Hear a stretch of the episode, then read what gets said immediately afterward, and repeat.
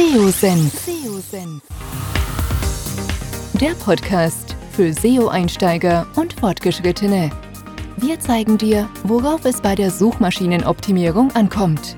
Begrüßt mit mir euren Gastgeber Thomas Ottersbach. Auf geht's!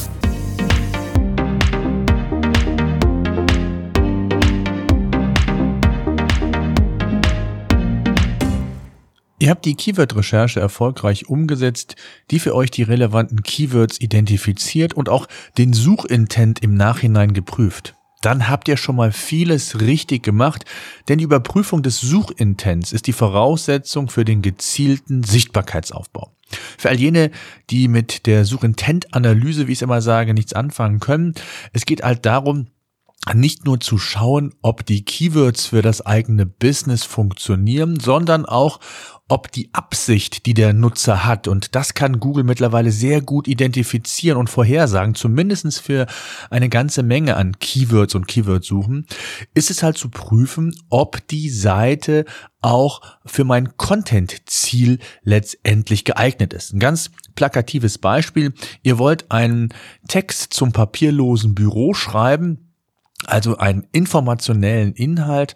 Und ihr stellt fest, wenn ihr das Keyword papierloses Büro beispielsweise eingebt, dass ähm, acht von zehn äh, organischen Listings Shops sind, die in irgendeiner Art und Weise Scanner oder sonstige Dinge rund um das papierlose Büro zur Verfügung stellen, dann ist die Wahrscheinlichkeit, dass ihr mit einem rein informationellen Text bei Google Top Rankings äh, erreichen könnt, einfach sehr, sehr gering. Und deswegen ist es extrem wichtig, diesen Suchintent zu prüfen, bevor man dann letztendlich den finalen Inhalt auch produziert. Und in dem Zusammenhang wird mir dann oft auch die Frage gestellt, für welches Keyword sollte man denn nun explizit Inhalte produzieren, beziehungsweise wann brauche ich für ein Keyword eine eigene Seite? Und wann ist es eher sinnvoll, mehrere Keywords vielleicht zu gruppieren und mit einer Seite für diese Keyword-Gruppe den Inhalt zu produzieren, beziehungsweise vielleicht hat man schon eine Seite und kann diesen letztendlich ausbauen, weil man vielleicht festgestellt hat, dass die Keywords doch sehr eng beieinander sind und hier eine eigene Seite nicht lohnenswert ist. Denn es geht ja letztendlich darum, auch den Prozess der Content-Erstellung möglichst effizient zu halten. Und in dem Zusammenhang möchte ich euch heute hier im Podcast den SERP Overlap Score vorstellen. Bevor es mit dem Podcast weitergeht, möchte ich euch unseren heutigen Partner vorstellen. Seid ihr auch gerade im Homeoffice? Dann kennt ihr das sicherlich. Die Post kommt weiterhin ins Büro. Da ist aber meist keiner und so kann es sein, dass wichtige Unterlagen im Aktenordner stehen, von zu Hause habt ihr aber keinen Zugriff. Das Unternehmen Kaya kann euch hier helfen. Mit dem digitalen Briefkasten von Kaya könnt ihr eure Post digital empfangen. Dafür leitet Kaya eure Post um und scannt diese tagesaktuell ein. Das ist aber noch nicht alles. In der Kaya Document Cloud könnt ihr all eure Dokumente inklusive eurer Post online an einem Ort verwalten und bearbeiten. So könnt ihr zum Beispiel eingehende Dokumente ganz einfach im Unternehmen verteilen, Rechnungen bezahlen oder Formulare ausfüllen und unterschreiben. Alles direkt aus der Kaya Plattform. Das funktioniert einfach, verlässlich und ist super effizient. Übrigens, Kaya schreibt sich C-A-Y-A. Mit über 10.000 Kunden und einer Bewertung von 4,8 von 5 Sternen ist Kaya der führende Anbieter in Deutschland. Genauso ein Dienst fehlt euch noch? Mit dem Gutscheincode DU15 erhaltet ihr 15% Rabatt. Einfach auf digitales-unternehmertum.de slash Post den Gutscheincode eingeben und 15% mitnehmen. Ich kann Kaya nur empfehlen. Ja, was ist das?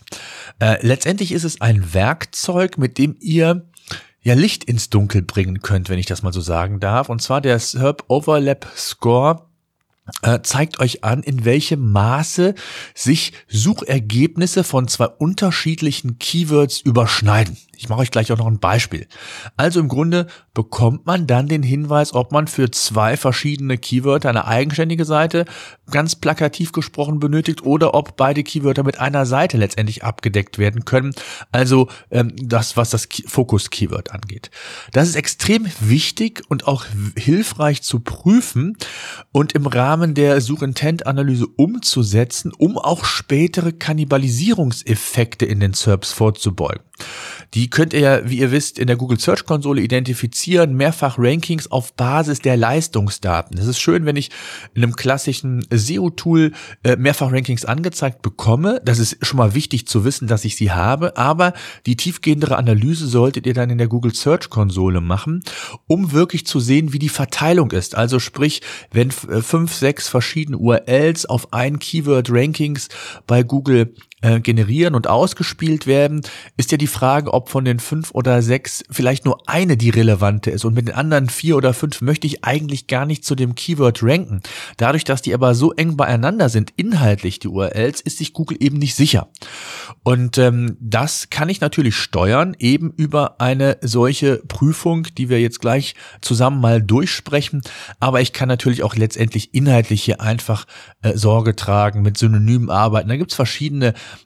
Ansätze, wie man sowas letztendlich aufheben kann. Ich habe euch ein Beispiel mitgebracht und zwar Kfz-Versicherung Kosten und Kfz-Versicherung Preise. Zwei Keyword-Phrasen, die sehr ähnlich sind. Und jetzt gilt es eben genau zu überprüfen, inwieweit Überlappungen bei diesen Keywords in den Top 10, darauf beschränken wir uns in dem Fall, eigentlich vorhanden sind. Und in dem Fall das kann ich vorwegnehmen gibt es drei Überlappungen. Nur, muss man sagen. Ich hätte gedacht, bevor ich das Keyword eingebe, dass diese Überlappung größer ist, weil es ja letztendlich das gleiche meint. Aber zum einen der Suchintent scheinbar ein anderer ist, den Google auch schon identifiziert hat und es in dem Fall ja drei Überlappungen gibt und man hier dann entsprechend schauen kann, schreibe ich jetzt hier für einen neuen Inhalt ja oder nein. Und ähm, wie ist da meine Herangehensweise? Also ich habe für mich so ein internes Scoring aufgesetzt. Das ist nicht auf das Prozentpünktchen genau zu sehen. Das kann auch jeder für sich selbst sehen, auch von den Erfahrungswerten. Bei mir hat es eigentlich immer ganz gut funktioniert. Mein Overlap-Score sagt immer, bei einer Überlappung von 10 bis 20 Prozent setze ich auf jeden Fall auf eigen, eigenen Content für dieses Keyword. Das heißt, da wird eine eigene Seite zugeschrieben.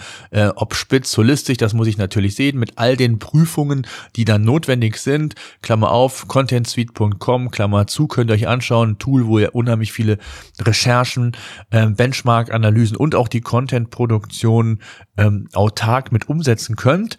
Bei einem Score von 30 bis 50 Prozent, hier ist die Umsetzung gar nicht so klar und sollte noch ein wenig näher unter die Lupe genommen werden. In dem Fall würde ich mir bei meinem Beispiel, jetzt waren ja drei Überlappungen, also 30 Prozent, würde ich mir anschauen, ob die Überlappungen beispielsweise auf den ersten drei Plätzen ähm, unterschiedlich waren. Also sind die ersten drei Suchergebnisse in beiden, Keyword, äh, beiden Keywords gleich.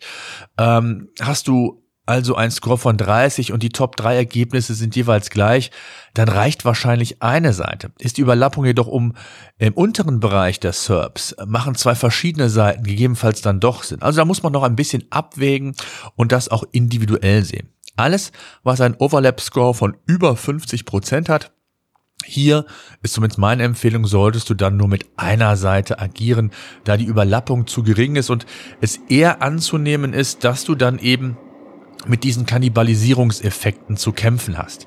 Ganz wichtig ist, Überlappung der URLs bedeutet nicht von der, ähm, von dem, von der Domain als solches, sondern wirklich die jeweilige URL. Also das heißt, die URL, die komplette URL muss gleich bleiben, also nicht von der gleichen Domain, sondern wirklich die äh, exakte URL. Und da war das eben in meinem Beispiel so, da war die Überlappung drei. Ähm, das heißt also 30 Prozent logischerweise. Und hier kann man dann aufgrund der Tatsache, die ich eben gesagt habe, dann entscheiden, wie man weiter vorgehen will. Dann ein weiteres Beispiel, ähm, und zwar SEO und Suchmaschinenoptimierung.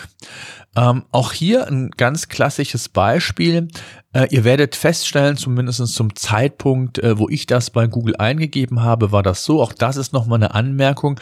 Die SERPs und auch natürlich die, die, der Suchintent kann sich natürlich mit der Zeit verändern. Das heißt, es ist schon mal schlau, hier und da mal das Ganze nochmal zu überprüfen. Und ihr werdet feststellen, wenn ihr SEO eingebt, dann habt ihr eine ganz andere SERP-Darstellung als bei Suchmaschinenoptimierung. Obwohl es auf, bei dem einen die Abkürzung ist, bei dem anderen es einfach nur ausgeschrieben ist, wenn man so will.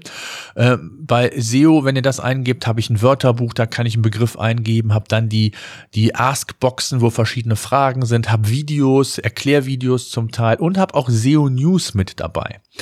Und dann eben die äh, URLs, auf die ich dann gleich auch noch kurz eingehe. Ähm, wenn ihr das Ganze mal für Suchmaschinenoptimierung eingebt, habt ihr dann auch die Answerboxen, also mit den Fragen, aber sonst nichts. Keine Videos, keine News. Und hier haben wir eine Überlappung von zwei. Das heißt also, hier würde ich auf jeden Fall empfehlen, ähm, unterschiedliche Seiten zu bauen. Und man sieht das auch schon am Search Intent. Es sind unterschiedliche Seiten, die Google mir hier gelistet hat. Das heißt, hier nochmal tiefer in die Analyse gehen und dann könnt ihr abwägen, entsprechend in dem Fall zwei würde ich immer sagen, auf jeden Fall separaten Artikel zu schreiben. Wie gesagt, über 20 Prozent zwischen ähm, 21 hätte ich bald gesagt und, und 50. Das ist wie gesagt nicht auf den Prozentpunkt genau zu sehen.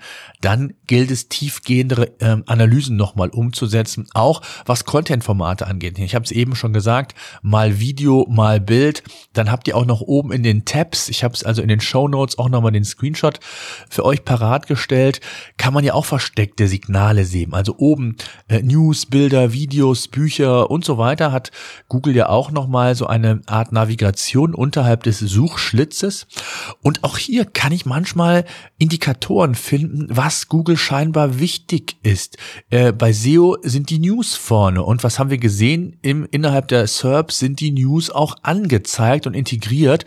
Das heißt, das hat eine andere Gewichtung als bei dem, äh, bei dem Keyword Suchmaschinenoptimierung, denn dort ist oben in der Anzeige Videos als erstes und News nur an dritter Position. Also auch hier kann ich mir so versteckte Signale, das stimmt nicht immer, aber da kann ich auf jeden Fall drauf achten, und kann mir das entsprechend anschauen. Ein weiteres Beispiel, äh, Kfz-Gutachter Köln, Kfz-Sachverständiger Köln. Hier überlappen sieben URLs und somit äh, solltet ihr keine eigenständige Seite dazu aufbauen, sondern eher sehen, dass ihr dann Sachverständiger Gutachter immer wieder im Wechsel in euren quasi Inhalt aufnehmt. Das ist dann in der Regel völlig ausreichend. Tja, die Vorgehensweise ist, wie gesagt, ein Indikator und es gilt sich immer noch, die SERPs auch nochmal genauer anzuschauen. Ich hoffe, das ist klar geworden. Äh, was ihr aber unbedingt beachten solltet, der Suchintent, ich habe es eben ganz kurz schon mal angedeutet, der kann sich durchaus ändern. Nicht nur der Algorithmus bei Google ändert sich ständig. Es gibt äh, ständig Core-Updates, wo äh, bestimmte Bereiche, bestimmte Typen von Webseiten betroffen sind. Medic Update, Gesundheit oder What Your ähm, YMYL Seiten, all, all solche Dinge könnten be, be, natürlich, äh, ich sag jetzt mal, äh, verändert werden, aber auch der Suchintent, der kann sich verändern, der kann sich kurzfristig ändern, vielleicht prüft Google, testet Google, der kann sich dauerhaft ähm, vielleicht nur wenig verändern, aber er kann sich auch saisonal verändern. Also bei Produkten, wo es eine gewisse Saisonalität gibt, beispielsweise Sonnenschirme, Sonnencreme und was es sonst noch alles so gibt, kann sich der Suchintent in der, in der Zeit ebenfalls verändern. Das heißt, wenn ihr da mit Produkten entsprechend unterwegs seid, prüft es regelmäßig und passt gegebenenfalls euren Inhalt dann auch an. Und ähm, wenn man seinen Artikel dann holistisch aufbereitet hat, und auch das kann immer mal wieder vorkommen, und man hat schon zu dem Keyword, äh, zu dem Nebenkeyword, so möchte ich mal sagen, eine gewisse Sichtbarkeit aufgebaut und ist aber nicht so ganz nach vorne gekommen, dann sollte man eben auch mal schauen, ob es nicht sinnvoll ist, daraus einen eigenständigen Artikel zu machen. Und äh, auch wenn die Überlappung dann vielleicht bei 50, 60 Prozent beispielsweise liegt, also auch das ist nicht in Stein gemeißelt, auch das müsst ihr natürlich im Gesamten sehen und analysieren. Also von daher ist das ganz spannend. Ein Beispiel, ich habe mit äh, dem Keyword papierloses Büro äh, beim digitalen Unternehmertum äh, einen Artikel geschrieben vor, ich glaube knapp zwei Jahre ist es her, habe ähm, über 1000 Keywords ranken in verschiedenen Kombinationen zum papierlosen Büro. Also diese Seite. Eine URL hat über 1000 Keywords oder zu, über 1000 Keywords in irgendeiner Art und Weise Reichweite aufgebaut. Die sind in der Search-Konsole nachvollziehbar, haben also mindestens eine Impression bekommen, sonst wären sie nicht im organischen Bereich, nicht in der, in der, in der Google Search-Konsole. Und ähm, und nicht alle Keywords sind logischerweise relevant und nicht mit allen, die vielleicht relevant sind, ranke ich auf vordersten Position. Also auch da kann ich sehr schön das austarieren, überprüfen, gerade nach so einer längeren Zeit, welche Keywords entwickeln sich, welche sind für mich wichtig und entwickeln sich nicht weiter. Also könnte das äh, der ähm, Aspekt sein, dass ich eine eigenständige Seite dazu baue, das in meinen Redaktionsplan aufnehme. Auch das ist eine Form, wie ich hochwertig neue neue Inhalte anhand meiner Zielgruppe entsprechend entwickeln kann. Und das ist eben das Spannende. Ja, das mal so vielleicht zum SERP Overlap Score. Ähm, der ist, wie gesagt, nicht in Stein zu meißeln, aber ein ganz hilfreicher Indikator in vielen Fällen. Und ähm, um noch besser zu verstehen, ob auch der Suchintent passt und zu welchen Keywords man ranken sollte und welche nicht, ist er eben ganz gut geeignet. Und ähm, wenn ihr dann die Entwicklung in eurem SEO-Tool, Klammer auf, pagerangers.com, Klammer zu, kann ich euch nur empfehlen, äh, äh, mal überprüft, dann macht es eben auch zusätzlich Sinn, in die Search-Konsole direkt reinzugehen. Im besten Fall ist sie an dem Tool auch angebunden, so dass ihr also auch nochmal einen, ich möchte es mal sagen, äh, holistischeren Blick habt, einen tiefgehenderen Blick auf Basis der Leistungswerte. Und ähm, das ist, glaube ich, extrem spannend, extrem hilfreich, um auch zu entscheiden, wie gesagt, äh, für wann, äh, wann schreibe ich einen, einen holistischeren Beitrag oder wann optimiere ich einen holistischen Beitrag oder ist es besser, äh, eben da eine eigenständige Seite für zu bauen und dann im Rahmen eines Content Hubs ähm, quasi die eine Seite zu stärken und da kann sowas extrem hilfreich sein. Ich hoffe, ihr konntet sowas mitnehmen oder ihr konntet was mitnehmen von diesem Hack und äh, solltet ihr Fragen haben zu dem Thema, zu anderen SEO-Themen, gerne auch podcast.seosenf.de. Ansonsten bis demnächst.